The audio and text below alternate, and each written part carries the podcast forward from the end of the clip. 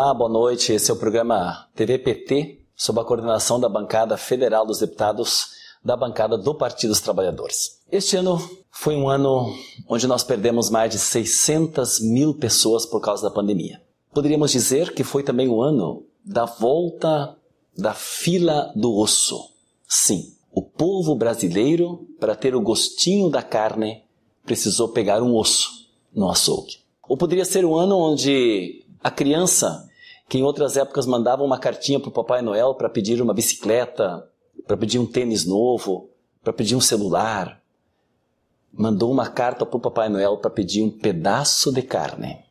Este ano, o ano do desemprego, este ano da vergonha nacional que o Brasil passou em nível internacional, o ano das queimadas, das destruições da Amazônia, o ano em que a economia ficou totalmente abandonada, é, servida estritamente para os grandes grupos nacionais e internacionais, nas privatizações, custos altíssimos em todas as áreas. Gasolina, diesel, gás de cozinha, energia elétrica. Ou seja, nós poderíamos avaliar o ano sob vários aspectos. Mas eu selecionei alguns temas que eu quero aprofundar com vocês deste ano de 2021. E para isso, eu convidei alguns colegas deputados, já está comigo na sala o deputado Pedro Guzai e o deputado Henrique Fontana, que vão auxiliar nesta análise do balanço deste ano de 2021. Depois, na segunda parte, vamos falar também das expectativas, das perspectivas que temos para o próximo ano e para o próximo período político que nós vivemos no Brasil. Mas é fundamental, Pedro Gzai, que a gente inicia falando, já que há tanto preço alto nos custos da comida do povo brasileiro, há tanto abandono na área da agricultura. O nosso grande projeto, Lei Assis Carvalho, que falamos tantas vezes aqui, conseguimos aprovar e foi vetado, e essa semana não conseguimos ainda derrubar o veto do Jair Bolsonaro, a nossa economia, da agricultura desse país que a gente comece essa fala logo na sequência com o deputado Henrique Fontana sobre a política no Brasil, mas começando contigo, Pedro Zay. Nosso querido deputado lá do estado de Santa Catarina, foi prefeito de Chapecó, nosso deputado federal, para falarmos da análise deste ano do Bolsonaro, da Câmara, do Congresso Nacional, da agricultura do país, principalmente da agricultura familiar e também as questões do meio ambiente. Pedro Zay, nos ajuda nesse balanço deste ano de 2021. Boa noite.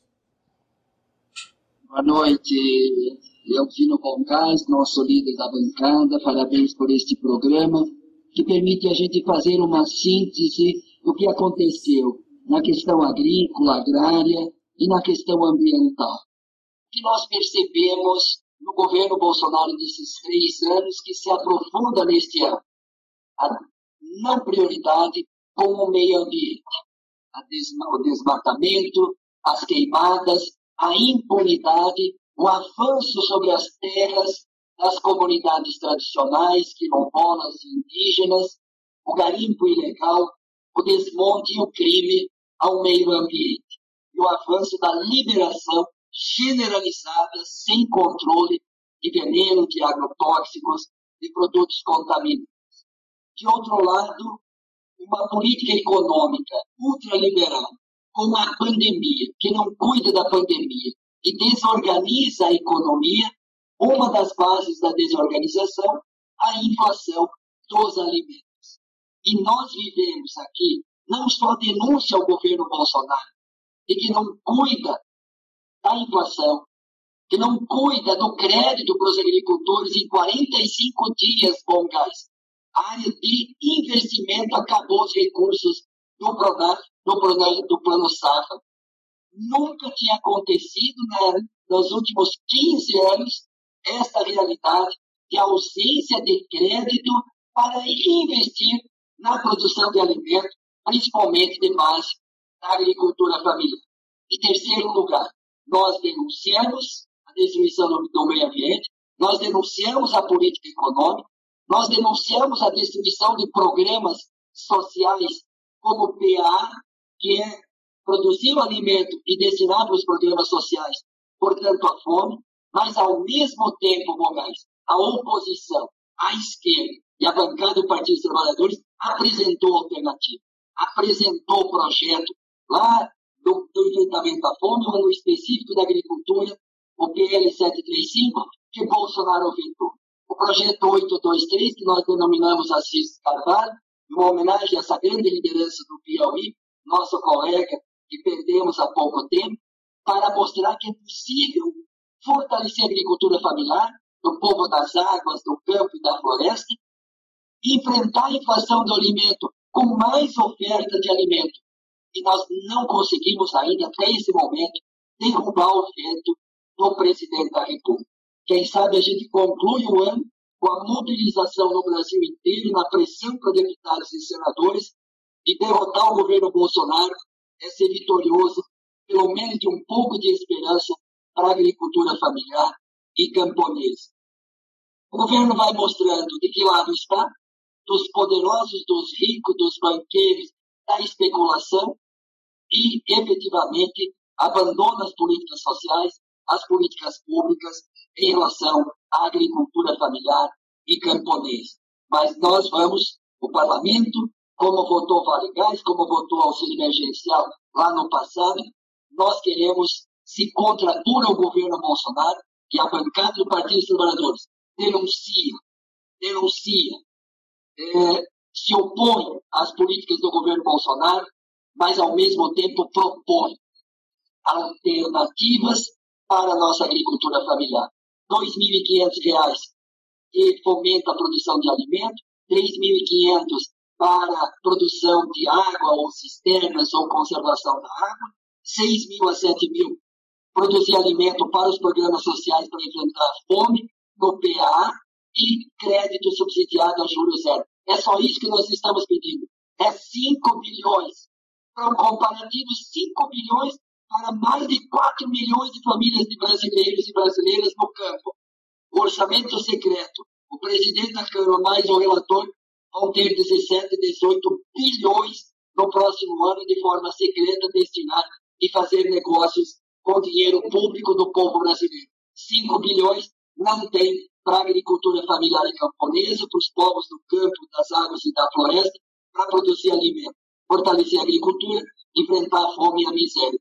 É um governo que efetivamente não tem sensibilidade.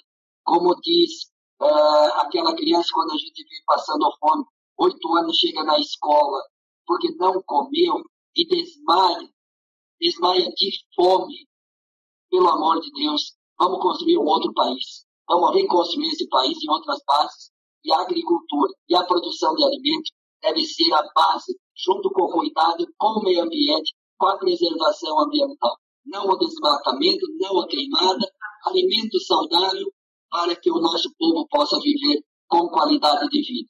Por isso nós denunciamos, mas ao mesmo tempo propomos. E essa semana, com gás, a nossa bancada, a esquerda e o povo brasileiro, vamos derrubar o veto do 823 do PL, a Assis Carvalho 2, para efetivamente dizer, Bolsonaro, você que é inimigo da agricultura familiar e camponesa, com os insumos, com inflação, com descontrole, é só ir numa agropecuária para ver o descontrole dos insumos, é só comprar um saco de ureia, ou de adubo, ou de é, veneno, para ver a situação e a estabilização de preço. Por isso que nós queremos um outro Brasil, uma outra agricultura e nós vamos derrubar o veto 823 e vamos construir esperança de um outro Brasil onde quem produz alimento seja respeitado e valorizado e com o alimento com maior oferta a gente diminui a inflação dos alimentos e permite chegar ao alimento na mesa do povo brasileiro. Obrigado, Pedro Zay. Pedro Zay é nosso coordenador do Núcleo Agrário. E neste ano, com todas as destruições propostas pelo governo negacionista Bolsonaro, a nossa bancada, como disse muito bem o Pedro Guzai, resistiu, apresentando projetos, votando contra essas maldades e ao mesmo tempo apresentando esperança para o país.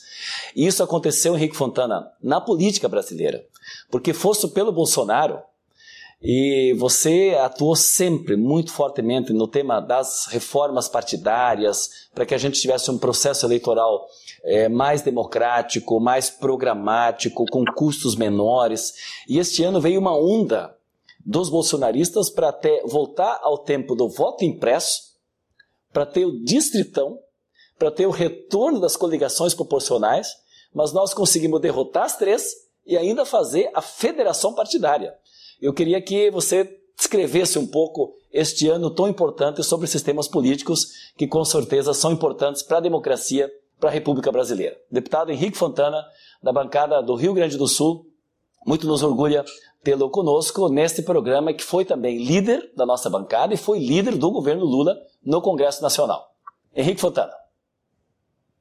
Bom, boa noite, Ruvino Bongás, líder da nossa bancada na Câmara e, e exercendo com muita qualidade esta função ao longo deste ano.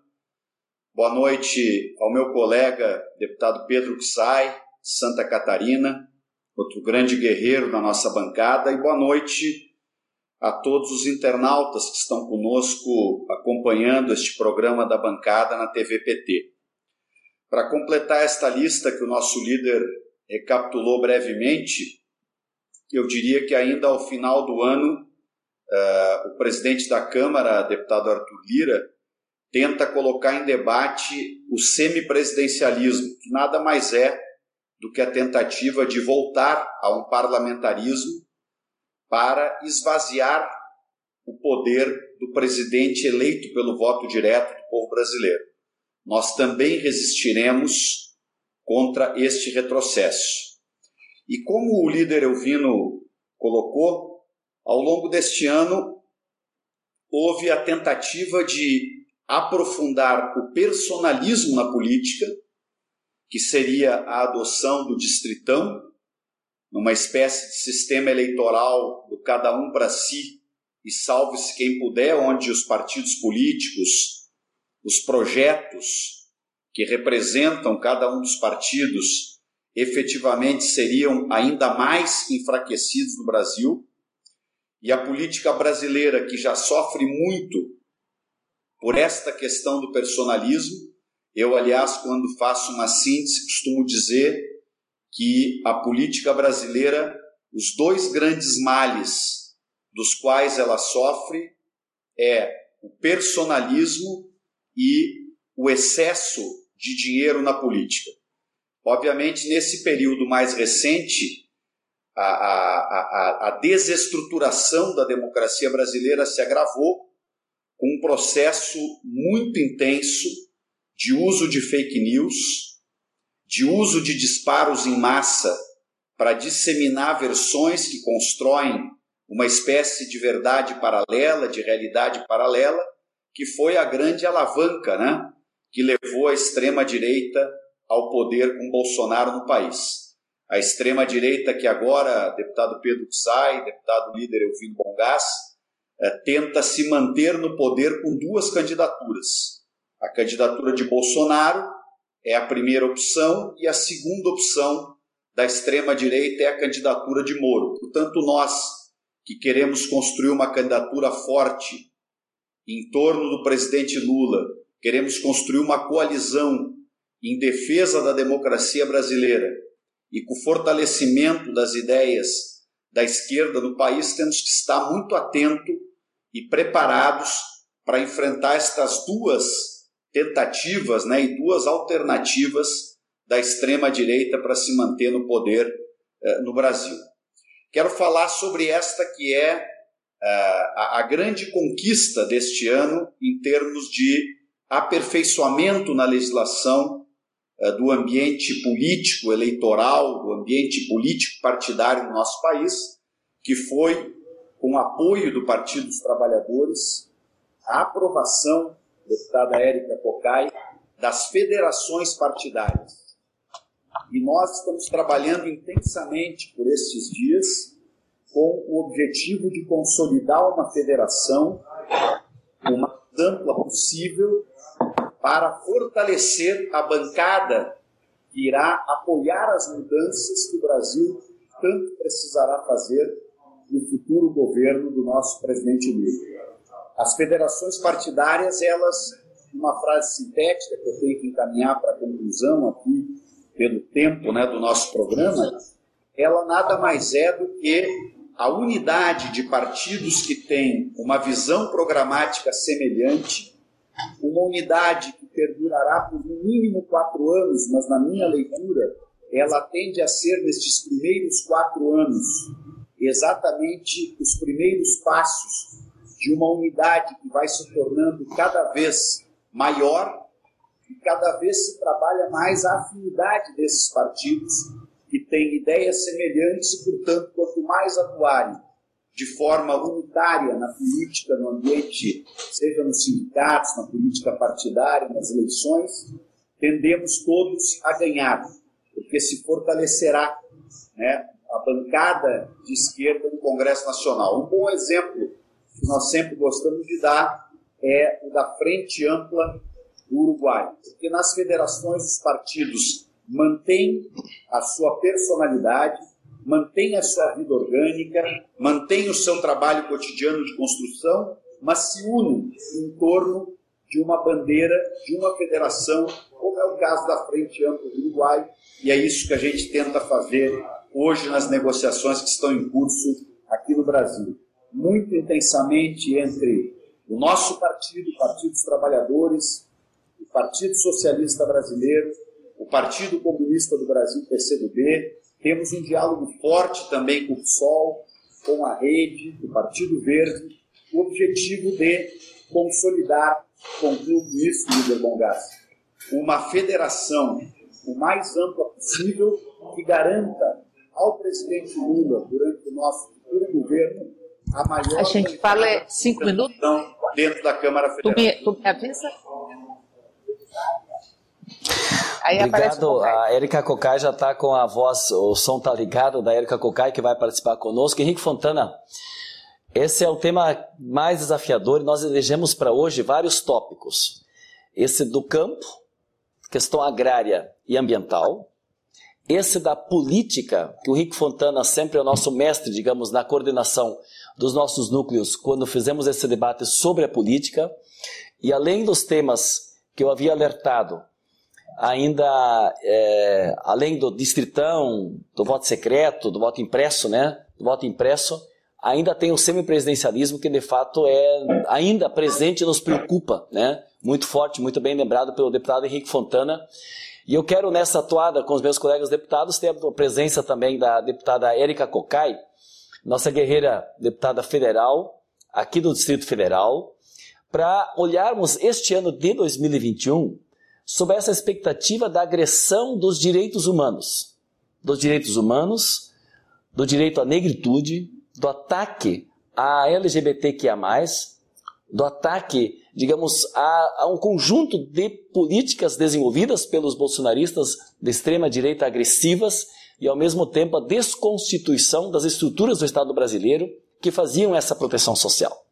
Então, Érica Cocai, muito bom tê-la conosco para discorrer sobre este ano. E na segunda parte eu quero pedir a participação de vocês ainda sobre os desafios que estão postos para o próximo período. Mas nesse primeiro momento, uma análise deste ano, das ações do nosso partido, da nossa bancada também, contra essas atitudes agressivas né, aos direitos humanos e aos direitos da humanidade. Érica Cocai. Bom, Gás, é uma alegria estar participando desta, deste programa do Partido das Trabalhadoras e dos Trabalhadores e dizer que nós enfrentamos muitos ataques aos direitos. Eu penso que é uma relação que é muito umbilical entre os direitos e a própria democracia. Os direitos, eles carregam a democracia para todos os cantos do país. Eles levam a democracia para um Brasil invisibilizado, para um Brasil profundo, e fazem com que a democracia seja uma democracia de alta intensidade e não de baixa intensidade. Ao mesmo tempo, a democracia ela é fundamental, é chão básico para a existência dos próprios direitos. Como nós estamos com a democracia no pelourinho, uma democracia sendo açoitada e uma captura do Estado. Eu diria que nós, e hoje é o dia que a gente lembra, a gente lembra do AI-5. E a gente lembra também de Pedro Aleixo que dizia: tenho medo do guarda da esquina. E nós estamos aqui com um discurso do presidente da República que legitima toda sorte de violência e a destruição dos direitos nessa democracia que está açoitada, que está no pelourinho e que, portanto, possibilita que o Estado de proteção social, que é um Estado que sai da Constituição de 1988, a tentativa do Brasil de fazer um luto de um período muito traumático, das salas escuras, das salas escuras da tortura, que o presidente da República quer ornamentar com a bandeira nacional. Aliás, chega a estabelecer na bandeira nacional um profundo cheiro de morte em um país que não fez nem o luto do colonialismo, nem da escravidão, nem tampouco da ditadura, e que os períodos, eh, os pedaços desses períodos estão na nossa contemporaneidade avivados por esse hálito mórbido de uma necropolítica que sempre atinge de forma mais violenta determinados corpos. Então, a captura do Estado a captura da Fundação Palmares pelo racismo, a captura do Ministério da Defesa dos Direitos das Mulheres pelo antifeminismo, a captura do, do Ministério do Meio Ambiente pelo antiambientalismo, e assim vai. Ele captura do Estado para que o Estado não sirva aos seus objetivos princípios, que é enfrentar os problemas nacionais. Problemas é que um dos problemas nacionais mais persistente e resiliente são as diversas formas de desigualdade. Então nós vamos ver toda sorte de legitimação das violências, das violências. Um presidente que expressa tanto sexismo, tanta misoginia, ele está legitimando esse tipo de atitude. E nós é, enfrentamos todos os dias nessa Câmara uma violência política de gênero, uma violência política de gênero, como não puderam impedir que estivéssemos aqui com os nossos mandatos no parlamento que eles querem, um pacto de casacas, um pacto de bengalas, um pacto de cartolas, tentam nos calar quantas violências que nós sofremos todos os dias e quantas violências que as nossas parlamentares estão sofrendo nessas pontas do Brasil em todos os dias no exercício de uma atividade política. Então, é um governo extremamente violento.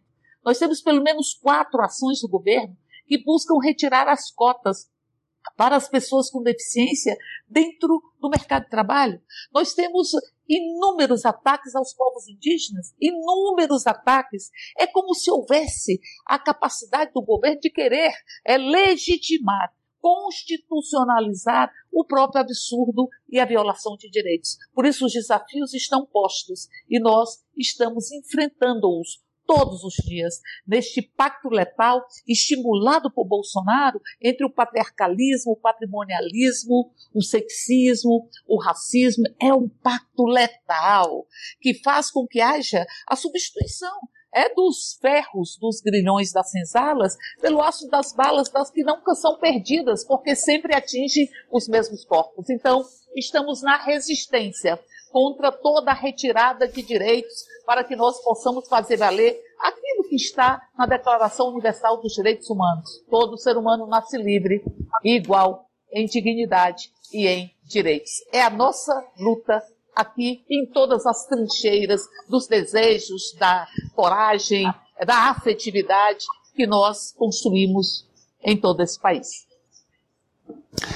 Tudo bem, Érica Cocai, bom ouvi-la. É, nós estamos agora também já com a presença do Rogério Correa. Rogério Correa, antes de passar para ti, vou ler aqui o que o pessoal também está participando conosco nesse programa da TV PT, que hoje está na coordenação da bancada federal dos deputados federais do PT, na TV PT. Vera Lírio diz o seguinte: o povo que precisa adquirir conhecimento político e, a partir daí, prestar mais atenção. Só assim entenderão o que é a direita fascista desse país. Zaide Oliveira, bora Brasil. É Lula no primeiro turno. Rudimar Miller, somos todos Lula e PT. Evando, Evaldo Santos, Lula ganha em todos os estados. Ademar Miretz, nunca vi isso no Brasil. O aposentado está morrendo de fome, não sobra nem para os remédios. E o Gerson Ferreira, avante Partido dos Trabalhadores. Obrigado a participação de vocês. Eu quero ouvir o Rogério Correia, porque aqui já falou Pedro Gzai, Henrique Fontana, já falou Erika Cocai. Rogério Correia, nós queremos te ouvir sobre a PEC 32. Você teve um assunto muito comentado esse ano, foi a reforma administrativa. E você coordenou, Rogério Corrêa, a nossa bancada do Partido dos Trabalhadores na comissão especial dessa PEC, que é um projeto de emenda constitucional, onde nós atuamos com todas as nossas energias para não passar essa PEC, a PEC 32. Fala um pouco da PEC 32, como é que chegamos ao final do ano, dá para considerar enterrada e a mobilização que foi feita este ano. Fale conosco, fale conosco nesse ponto da PEC 32, que foi uma marca deste ano, a resistência sobre essa, essa conclusão, digamos assim, né? Como se dizia, é, a conclusão né, é, de todas as é, é, reformas né, nefastas que o governo vem fazendo, estaria concluindo ela este ano com a PEC 32, a reforma administrativa. Diga lá, Rogério Correia, deputado por Minas Gerais e coordenador da nossa equipe dentro da PEC 32. Rogério Correia. Líder Bom Gás, um grande abraço, viu? Mandar um abraço para meus colegas deputados, para a deputada Érica, que também falou aqui, estou vendo aí o Fontana, o Zay. Olha, é, em primeiro lugar, agradecer aos colegas, né, companheiros, companheiros e ao líder Bom Gás a oportunidade de ter me confiado a coordenação da resistência aqui no Parlamento, na Câmara Federal, em relação à PEC 32, que o governo chama de reforma administrativa, mas que nós chamamos de deforma administrativa. E é deforma porque é o desmonte da prestação de serviço público. Então, ele está naquele plano do governo de privatizações em geral. Aquilo que o Paulo Guedes anunciou no exterior, queria vender tudo. Então, ele colocou à venda, ou quer colocar, Eletrobras, Correio, Petrobras, Banco do Brasil, Caixa Econômica, enfim, vender tudo. Mas ele queria também entregar a prestação de serviço do SUS, do Fundeb, que é o Fundo de Desenvolvimento e Manutenção da Educação Básica, ou seja, da escola pública, da creche, da universidade, tudo em mãos privadas. Isso é que era e é a PEC 32. Para que ele possa privatizar toda a prestação de serviço, ele ataca também o servidor público. Então, esta PEC vai acabar com os concursos públicos, vai acabar com o servidor efetivo e no seu lugar entrarão apenas servidores temporários que podem ser demitidos a qualquer momento. Ele coloca redução de jornada de trabalho, redução de salários, enfim, redução daquilo que é serviço público. Ele coloca avaliação de desempenho para efeito de demissão. Então, esta PEC ela vai fazendo a transição do que é público para o privado, e, portanto, desmanchando, e por isso ela é uma deforma, a prestação de serviço público está nos garantido desde a Constituição de 88. Agora, a resistência, bom gás, foi muito grande. Eu acho que nós aqui do Partido dos Trabalhadores na Câmara fomos fundamentais para isso. Na Comissão de Constituição e Justiça, nós fomos valentes, né, nossos deputados e deputadas, e conseguiram fazer uma resistência enorme. Eles achavam que ia aprovar em dois meses, ficaram quatro meses na Comissão de Constituição e Justiça. Depois veio a comissão especial e o governo achou que lá ia ser um baile. Mas nós ganhamos o debate político e com isso unificamos, em primeiro lugar, os servidores públicos de todo o Brasil. Isso saiu da bolha dos sindicatos e passou a ser uma bandeira de luta contra esta PEC de todos os servidores e servidoras públicas. E depois disso ganhamos as ruas. E ao sair da bolha da resistência e ganhar o conjunto dos trabalhadores do povo, os deputados viram que tinham muito a perder se aprovassem essa PEC 32. Então começou uma pressão para que ela não fosse votada o governo querendo votar, o centrão querendo votar e nós na resistência. E fomos vitoriosos, viu? Este ano, com toda certeza, eles não votam essa PEC 32, o governo não tem 308 votos. E estou para dizer, viu, Bongás, com a resistência que foi formada a partir da nossa luta, dos nossos argumentos, ano que vem é ano eleitoral. E o deputado e deputada já sabem que se votar na PEC 32, não volta. Então, eu estou muito confiante de que nós obtivemos essa vitória estratégica de não permitir a privatização da prestação de serviço público. Imagine só, se nós tivéssemos o SUS privatizado, a escola pública, a universidade, a creche, a escola de ensino médio nas mãos de iniciativa privada, cobrando caro. Como que o nosso povo ia ter acesso à saúde e acesso à educação? Então foi uma vitória muito grande e a gente espera mantê-la durante 2022. Muito bem, Rogério, parabéns. A atuação tua, dos colegas que integraram essa comissão da PEC 32, as mobilizações e articulações que foram feitas ao conjunto da nossa bancada, os partidos da oposição, da minoria da oposição, às vezes até colegas deputados de outros partidos que não são da oposição, mas que neste caso se posicionaram, e a pressão social, pressão popular. E nós estamos vivendo, eu tenho junto comigo aqui o Fontana, a Érica, o Uxai e o Rogério, para a gente entrar na segunda parte desse programa. Esse programa é de uma hora, nas segundas-feiras, na TV PT, sob a coordenação da nossa bancada, do Partido dos Trabalhadores, a bancada federal dos nossos deputados. Neste momento eu quero ouvi-los sobre, e ouvi-la, Érica, sobre os desafios nesta conjuntura, nesse próximo período. E vejam só, a direita organizou o afastamento da presidenta Dilma cinco anos atrás. Nós estamos, sim, com cinco anos de golpe. Cinco anos feridos à democracia aqui no nosso país, o afastamento da presidenta Dilma. O Lula foi injustamente preso. A parcialidade de toda a orquestração de Curitiba, digamos assim, a partir do Moro e do Deltan Dallagnol, ela fez a questão mais injusta contra esse grande líder que não pôde concorrer na última eleição e que ficou preso 580 dias, mas que está aí, está aí visitando, debatendo, fez suas viagens internacionais, agora esteve na, na, Argentina, no dia 10, num ato conjunto lá com o Fernandes, com a Kirchner, com o Mujica também, que esteve lá presente, voltou da Europa recentemente e, e visto como uma figura, praticamente como o melhor estadista e como o que representa o Brasil frente à infeliz representação que o bolsonarismo faz, é, destruindo a imagem positiva que o nosso Brasil tem no exterior e aqui internamente conversando com as entidades para reconstruir o Brasil. A palavra é essa: é reconstrução e transformação do Brasil. E nesse sentido eu queria ouvir vocês, meus queridos colegas, sobre essas nossas tarefas. Tarefa da esquerda, tarefa do PT, a nossa tarefa no Congresso Nacional, as tarefas na sociedade, sobre os desafios para nós reconstruirmos o Brasil e podermos viver a democracia e o nosso povo não tem o símbolo né, da fila do osso do desemprego e da, da destruição é, que está sendo feita.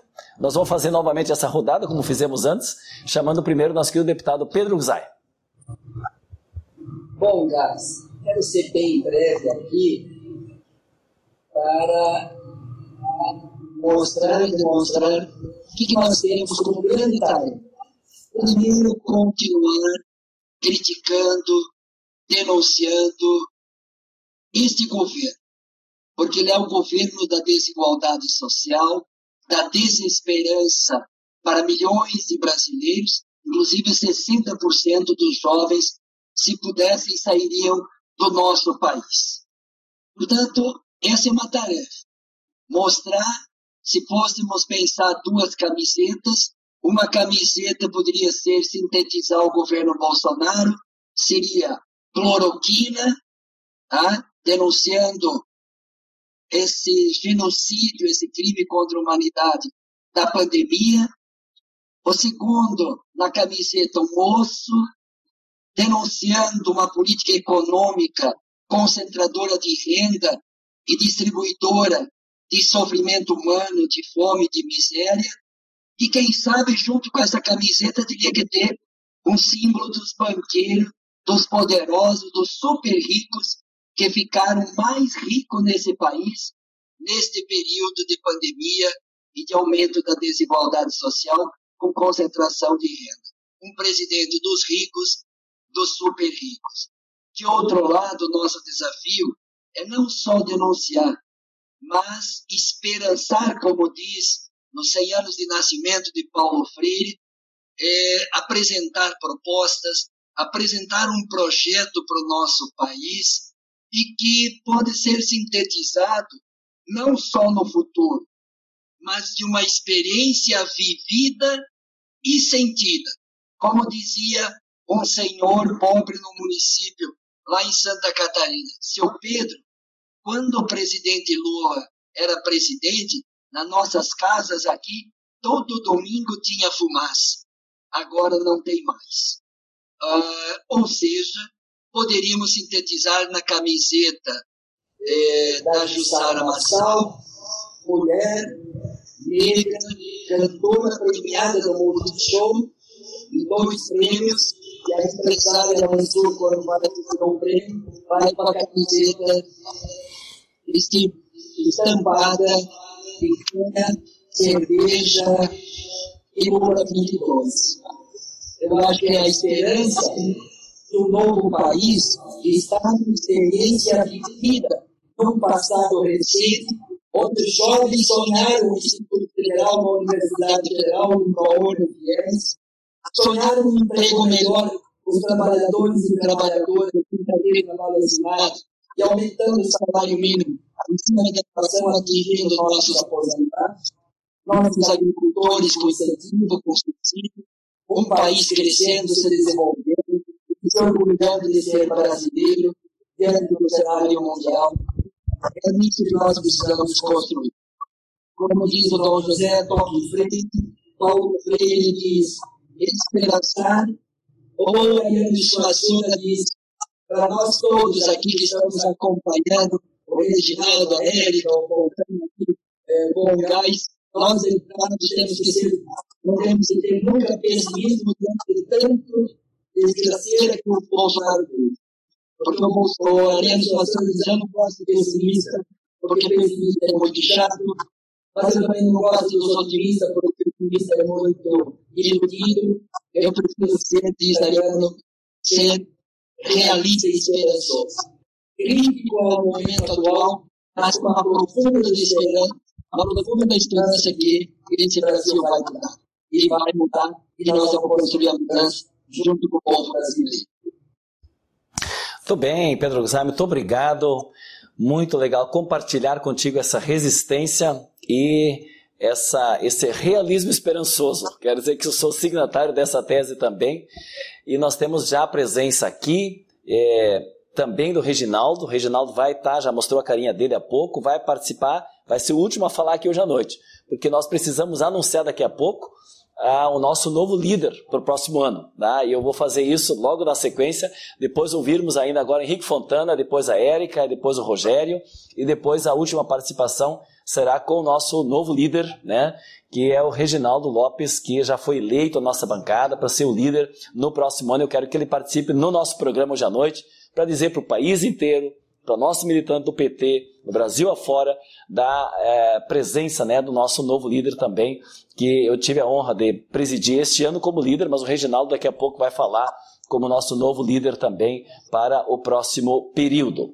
Mas Henrique Fontana, nessa linha aqui o Pedro Zay já falou dos desafios que estão postos. É muito grave o que aconteceu no Brasil. A democracia foi rompida. A República Brasileira desaparece porque é um aparelhamento do Estado brasileiro para os que são governantes de plantão nesse momento. Desafios é que não faltam. Eu queria que você destacasse os principais desafios conjuntos para o nosso próximo período, porque todos somos chamados a esta ação militante, né, transformadora de reconstrução no nosso país, da democracia e da qualidade de vida do nosso povo. Henrique Fontana. Então, líder Bongás, primeiro, né, dar um abraço forte nesses dois grandes companheiros que não estavam quando eu, quando eu fiz a minha primeira participação, o companheiro Rogério e o nosso futuro líder da bancada, né, o companheiro Reginaldo. A bancada vai estar em ótimas mãos, como está hoje Provino, vai continuar com o Reginaldo, todos nós lutando no trabalho coletivo. Aqui a gente vai se complementando, né, Pedro? Pedro colocou muito bem desta esperança. Eu, uh, na minha, nos meus dois, três minutos, vou sintetizar duas coisas. A nossa responsabilidade é muito grande porque a esperança do povo brasileiro de derrotar esta política que nos levou seguramente a uma das maiores crises econômicas, sociais, culturais de toda a história do nosso país, a síntese né, desta luta de mudança ela está na candidatura do presidente Lula. Por isso nós do PT, que somos o partido do presidente, temos que ter esta capacidade, líder Bongás, de buscar o diálogo com todas as forças que se dispõem a somar junto à candidatura do presidente Lula para que possamos abrir um novo tempo para o nosso país. E neste novo tempo, um tempo de reconstrução, um tempo de recuperação, de esperança, de empregos, de renda, de dignidade, principalmente eu quero enfatizar aqui que nós precisamos de uma profunda mudança na política econômica do país. Uma das maiores, se é que há como definir quais são as maiores sequelas destes quase seis anos de governos Temer e Bolsonaro, de governos de uma política de extrema direita, do fundamentalismo liberal na política econômica é exatamente o aumento da desigualdade e, com isto, o aumento né, do desemprego e de todas as consequências que essa desigualdade traz. Então, o nosso futuro governo, como eu tenho dito, a nossa campanha, Rogério, Reginaldo, Pedro, Érica, Bongazzi, nossos demais internautas, não deve ser uma campanha de ajuste de contas com o passado. Ela tem que ser uma campanha de construção e conquista de corações e mentes para um Brasil esperançoso, um Brasil democrático, um Brasil que distribua renda, que recupere empregos, que baixe o preço dos produtos de primeira necessidade, que, enfim, volte a respirar os ares que o Brasil respirou durante os governos de Lula e de Dilma. E só uma última palavra que eu não vou poder desenvolver aqui, eh, Rogério, líder Bongás, é que nós temos que estar muito atentos na disputa. A eleição não está ganha. Todos os simpatizantes, como nós aqui, construtores, filiados ao PT, a outros partidos da esquerda brasileira, precisamos ter claro de que a eleição não está ganha. E nós temos que participar muito ativamente nas ruas, nos movimentos, mas também temos que participar muito ativamente nas redes sociais para enfrentar a rede poderosa de fake news e disseminação de mentiras que a extrema-direita montou neste país. Este é um dos grandes desafios, líder Elvino, que nós temos ao longo desses próximos dez meses. Desmontar as redes de intolerância, ódio, mentiras e fake news que a extrema-direita estruturou neste país ao longo dos últimos anos.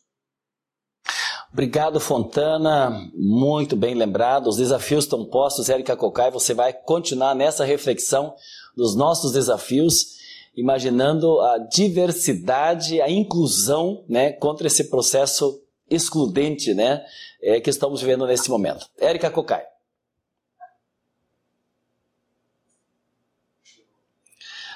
Esteu, só liga o microfone. Tá ligado agora, pode falar.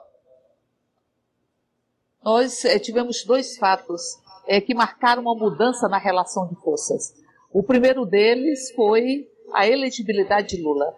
É como se fosse um rastro de esperança, porque as pessoas vivenciaram, vivenciaram os anos de governo Lula do pleno emprego, ou os anos do governo Lula de desnaturalizar a fome e as desigualdades, ou seja, de um país com projeto de desenvolvimento, projeto de desenvolvimento, onde o povo foi incluído no próprio orçamento. Então isso foi como um rastro, um rastilho de esperança em tudo quanto é canto desse país.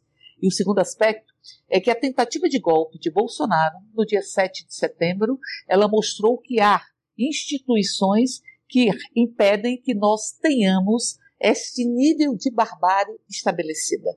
Então, portanto, houve uma mudança da relação de força e fez com que o governo se preocupasse basicamente com a sua própria sobrevivência a sua sobrevivência. Um governo que tem que atender ao centrão, haja visto o orçamento secreto de 16 bilhões, atender ao mercado e, ao mesmo tempo, atender aos segmentos fundamentalistas é, que lhe deram é, respaldo logo no início. Então, portanto, é um governo cheio de contradições e um governo que derrete na sua própria popularidade.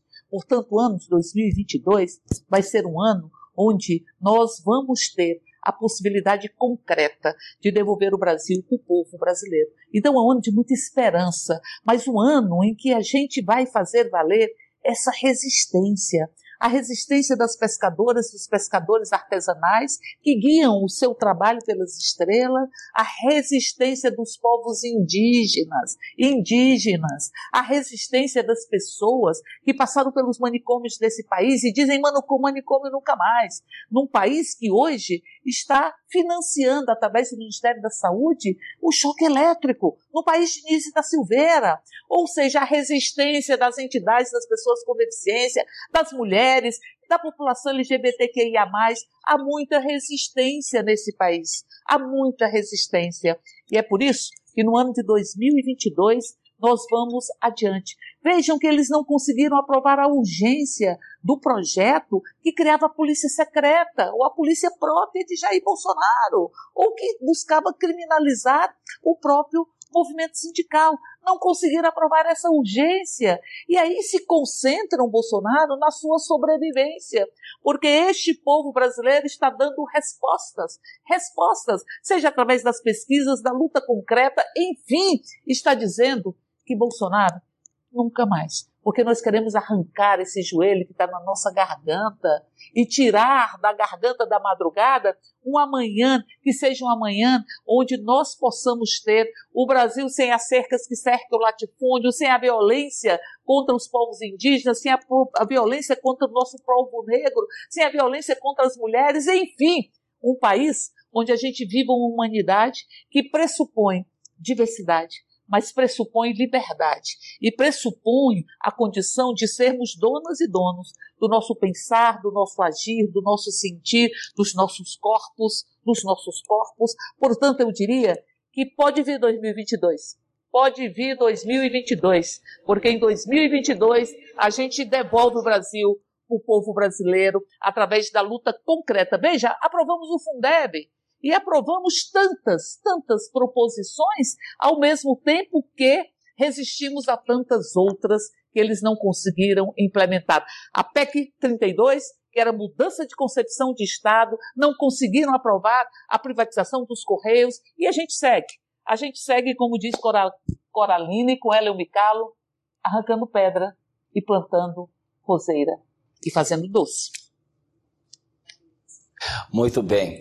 Aí que carrega, além de toda a sua militância, sempre também essa parte poética, né? E é importante para a nossa militância nós abraçarmos né, esse realismo é, confiante, digamos assim, né, esperançoso, né, nessa, nesse ano centenário do Paulo Freire, né, que nos desafia a todos a esperançar. Rogério Correa, povo no orçamento, esperança, Lula, Diga lá, Rogério. Que venha 2022, viu? Que venha 2022. Nós estamos preparados, a resistência foi bonita. Durante todo este período que nós vivemos de golpe, e olha que já vão seis, sete anos, a resistência nunca nos faltou. É bom que a gente comemore isso. Outro dia, Lula, na reunião da nossa bancada, nos agradeceu ao povo brasileiro, dizendo que jamais tinha sido visto isso. Ele ficou lá injustamente na Polícia Federal 583 dias. E em todos esses dias ele escutou: Bom dia, boa tarde, boa noite, presidente Lula. Ou seja, nós não saímos da resistência. E essa resistência ampliou também a nossa força nos sindicatos, que retomam agora a capacidade de mobilização, nos movimentos sociais, aqui no parlamento, onde fizemos muitas resistências importantes. Agora, em 2022, nós estamos preparados, mas a gente sabe que nós precisamos de uma campanha militante, mas ser uma campanha de luta também, nas ruas e nas redes sociais, para que a gente vença nas urnas. Isso é que eu acho que nós precisamos de trazer para a nossa militância essa participação coletiva. Nós vamos precisar de eleger não apenas o presidente Lula, mas um projeto. Eleger Lula com seus deputados deputados, senadores, governadores estaduais, federais. Nós vamos precisar de eleger um projeto que dê conta de fazer as grandes transformações que o Brasil precisa. Primeiro, recuperar o povo brasileiro, a sua capacidade de gerar emprego, gerar renda, retirar do Brasil a fome e construir um processo democrático mais eficaz, aprofundar a democracia no Brasil, fazer reformas institucionais importantes para fazer com que as vitórias populares elas sejam mais permanentes, mais constantes e também mais profundas. Vamos ter que dividir renda. Nós vamos fazer muita coisa de boa nesse Brasil. Como disse o presidente Lula, ele quer ser presidente se for para fazer mais e melhor. E nós também. Viva o Partido dos Trabalhadores, viva o presidente Lula, que 2022 traga a vitória da aliança do movimento democrático popular no Brasil. E parabéns a você, viu, líder Bom Gás, pelo trabalho que realizou esse ano. Desejar também ao Reginaldo, né, que a gente possa manter essa nossa atuação combativa aqui na nossa Câmara de Deputados, sempre em conjunto com o povo brasileiro, com os trabalhadores e trabalhadoras. Rogério, muito obrigado também pelo trabalho conjunto. Eu quero dizer que este ano foi de muitos debates, muita resistência, como nós pensamos aqui alguns aspectos. Né? Nós, durante o ano inteiro, eu fui na liderança coordenando esse programa, fazendo esse esforço do trabalho coletivo, e nós temos a grande honra de ter entre nossos quadros já a definição coletiva tirada do nosso companheiro de Minas Gerais também, Rogério, da tua terra, deputado federal por vários mandatos, vice-líder na minoria, na oposição, ocupando funções importantes aqui no debate nacional, no Congresso Nacional, nosso querido deputado Reginaldo Lopes. E eu queria, Reginaldo Lopes, no encerramento deste ano. Esse é o último programa, tá? Do, da, que nós estamos fazendo este ano. Nós já estamos chegando no final das nossas atividades. É, nós temos ainda essa semana de votações, depois entra o recesso parlamentar. Então, esse é o último programa da participação nossa, da bancada federal do Partido dos Trabalhadores, no programa da TV PT. É uma hora de diálogo, de debate, puxamos vários temas, vários assuntos a cada semana durante o ano inteiro. E neste momento nós queremos ouvir, né, Érica? Pedro Zay, Rogério, o nosso futuro líder, nosso novo líder, vai continuar nos próximos dias. Vamos fazer a passagem de bastão, como se diz, né, para o nosso querido Rogério, eh, eh, Reginaldo Lopes, para que ele dê continuidade a esse trabalho. Muito nos honra ter sua companhia, seu trabalho, sua qualificada ação parlamentar, representando o povo do Brasil no Congresso Nacional, na Câmara dos Deputados. Então, Reginaldo, aqui nós fizemos primeiro um balanço das desgraças desse governo Bolsonaro no primeiro período, as nossas resistências, mas principalmente nesse segundo momento, as nossas tarefas. Né? O que espera o povo brasileiro das nossas ações. E aí você que vai ser o nosso novo líder para o ano de 2022, ano tão importante da conjuntura brasileira, nós queremos te ouvir com muita satisfação. Reginaldo Lopes, está contigo a palavra.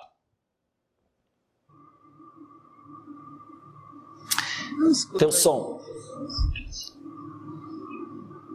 Mas acho que. Obrigado, Gás. Quero começar te parabenizando pela liderança. De fato, uma liderança marcada pelo trabalho coletivo, também de muita resistência, como ocorreu nesses últimos seis anos. Acredito que, de fato, a nossa luta ela foi marcada pela denúncia permanente, mas ao mesmo tempo, como falou muito bem nosso fundador do partido, Paulo Freire, um dos fundadores, também ela foi marcada por anúncio. Nós não apostamos no quanto pior, melhor, muito pelo contrário. Fizemos resistência, mas também ajudamos o povo brasileiro no momento mais difícil conseguir o aumento do auxílio financeiro para 600 reais, priorizamos as mulheres chefes de família é, com 1.200 reais, ou seja, a nossa bancada, a todo momento, Bom Gás, liderado Vossa Excelência, cumpriu um papel extraordinário nesse ano. Teve a oportunidade também de acompanhar de perto a atuação do deputado Rogério Correia, que foi marcante na defesa do papel estratégico do Estado brasileiro nos serviços públicos, em especial como um instrumento forte para a reconstrução do país. Portanto, outra marca de resistência, de diálogo e de capacidade de articulação da sua liderança e também coordenado pelo deputado Rogério Correia. Acompanhei de perto, como vice-líder, deputado Henrique Fontana, na atuação firme, buscando, em especial no ano de 2020, propostas alternativas para financiar o Estado brasileiro na travessia e no enfrentamento à pandemia, obra que está ainda incompleta, porque o governo Bolsonaro e Paulo Guedes só tem compromisso com o mercado financeiro, com os rentistas, com os super ricos, não topou o desafio de mudar esta máquina do sistema tributário que produz milhões de super pobres cobrando imposto indireto no consumo. Faltou ousadia do governo de ouvir a oposição para tributar é, lucros dividendos, fortuna e etc., que poderia ter garantido uma sustentabilidade melhor do Estado brasileiro na travessia da pandemia, mas fizemos o bom combate. Henrique Fontana liderou um grupo do qual participei e que, de fato, deixa aí um acúmulo para o ano de 2020 e para o futuro governo do presidente Lula. Também, deputada Érica Cocai, que nesses últimos anos tem feito uma luta permanente nas comissões, mas em especial no plenário, traz essa suavidade da política, da poesia e no enfrentamento diário firme na defesa das maioria desse país, das comunidades tradicionais, ribeirinha, indígena, do nosso povo negro. Então, quero aqui também dizer que era uma honra estar ao seu lado, Era Cocai. Também, é, nós estamos aí, trabalhamos muito a questão da educação com Pedro Kizai, né? acho que a luta talvez mais emblemática de uma conquista de um trabalho coletivo com a participação da sociedade civil organizada foi a aprovação do Fundeb, que é uma demonstração que é possível, mesmo na resistência, buscando a travessia, mas é possível ter alguma conquista quando mobiliza o povo, e nesse caso o Fundeb é uma grande vitória, Pedro Kizai trabalhou muito, ou seja, a nossa bancada né, teve uma atuação exemplar, né, coletiva, e que sinaliza aí um futuro esperançoso, como falou muito bem o Pedro Kizai.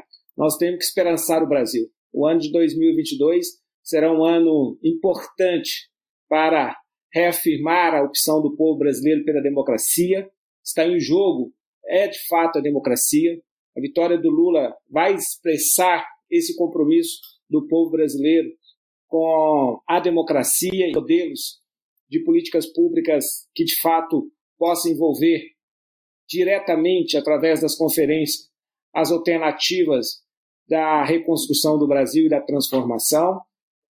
Também evidente que o debate central é como nós vamos melhorar a vida do povo brasileiro, como nós vamos voltar a gerar emprego e renda para o povo, como nós vamos criar, estender as políticas públicas no campo da moradia, como nós vamos enfrentar os problemas urbanos, em especial das grandes cidades de mobilidade, como nós vamos discutir a política de produção de alimentos mais saudáveis, como nós vamos financiar o Estado, e aí, de fato, é necessário discutir as políticas do ponto de vista do sistema tributário brasileiro, como nós vamos enfrentar esse absurdo, né, que foi esta política de preço internacional nos combustíveis, que tem gerado uma inflação, seja, só o combustível, seus derivados e mais energia elétrica é responsável por mais de 60% da inflação hoje no país, que tem provocado indiretamente o endividamento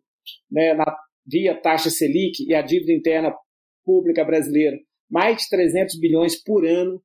Ou seja, nós temos enormes desafios na, ao, para alterar esse quadro é, de desgoverno e de destruição deixado pela dupla Paulo Guedes e Jair Bolsonaro. Portanto, líder, é, eu acredito que é possível. Ao mesmo tempo que nós vamos construir ainda a travessia, né? Ainda tem um ano pela frente de governo Jair Bolsonaro. Mas ao mesmo tempo que a bancada terá que fazer a denúncia, terá que enfrentar, terá que resistir para não ter mais desmontes, né, Rogério Correia? Vamos continuar ainda tentando a PEC 32, então vamos continuar mobilizados aí e no diálogo permanente com as entidades sindicais, mas ao mesmo tempo eu acho que nós vamos ter que trabalhar programa, projeto, olhar para o futuro, tendo a certeza que é possível sim buscar na criatividade esse conjunto de parlamentares da nossa bancada e também da oposição alternativas objetivas e concretas que possam esperançar o povo brasileiro. E no dia 2 de outubro de 2022, eu tenho convicção que vamos eleger Luiz Inácio Lula da Silva para o Brasil voltar a sorrir. Reginaldo Lopes, muito obrigado. Nós estamos chegando ao horário para encerrarmos aqui a nossa hora de debate na TVPT, organizado nestas segundas-feiras pela bancada do Partido dos Trabalhadores, essa guerreira bancada que trabalhou neste ano na resistência e ao mesmo tempo na afirmação afirmação com realismo e esperança, né, das mudanças necessárias para o nosso país. O Haddad sempre tem dito, né, quando estávamos no debate da reconstrução do projeto, inclusive tem um livro que nós comentamos oportunamente já num programa nosso aqui, do projeto de reconstrução e transformação do Brasil, ele fez aquela frase que eu achei muito importante, tenho usado ela muito. A direita, os ricos desse país e de fora do Brasil, queriam destruir a esquerda. Queria destruir, inclusive, o sonho da esquerda das mudanças e da esperança. Eles não conseguiram. Mas eles estão destruindo o Brasil. E nós vamos reconstruir o Brasil. Essa é a grande tarefa nossa. Eu gosto muito dessa frase, eu tenho insistido muito, porque essa esperançar é exatamente essa tentativa dessa reconstrução. Queriam nos destruir, não conseguiram. Estamos em pé. Estão destruindo o Brasil e nós vamos reconstruí-lo. E eu quero concluir esse nosso programa com a frase do Lula. O Lula, quando esteve conosco, já foi feita menção aqui, ele sempre usa aquela frase, nunca antes na história do Brasil, né? Você fez tanto pelo povo brasileiro. Isso é verdade, as pessoas sentem isso. Mas ele diz, concluindo a frase dele, que eu só voltarei a ser candidato para poder ser presidente do Brasil se eu puder fazer mais e melhor. Então, isto mostra exatamente a seriedade com que o nosso partido, a pessoa do Lula, os nossos parlamentares, quando nós trabalhamos em gestões e administrações públicas, o povo precisa estar no centro. E a frase do Lula é essa: recolocar o povo no orçamento. Então, pessoal, muito obrigado a vocês, Érica Cocai, Pedro Gzai, Rogério Correa, o Fontana, que deu probleminha técnico, né? Não, não pôde participar conosco nesse finalzinho, mas participou conosco aqui. Eu quero agradecer em nome de vocês a toda a nossa bancada, guerreira bancada de deputados federais. Foi um ano de intensos trabalhos, nós vamos continuar juntos.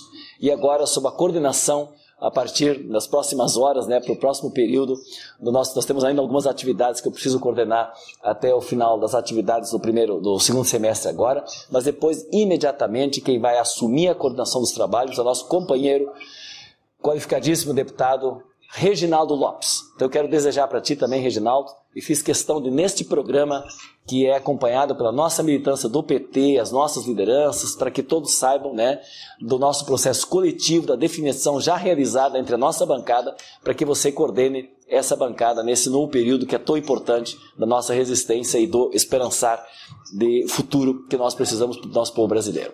Um grande abraço, obrigado a todos e todas, e vida longa também ao nosso Partido dos Trabalhadores. Muito obrigado. Um abraço.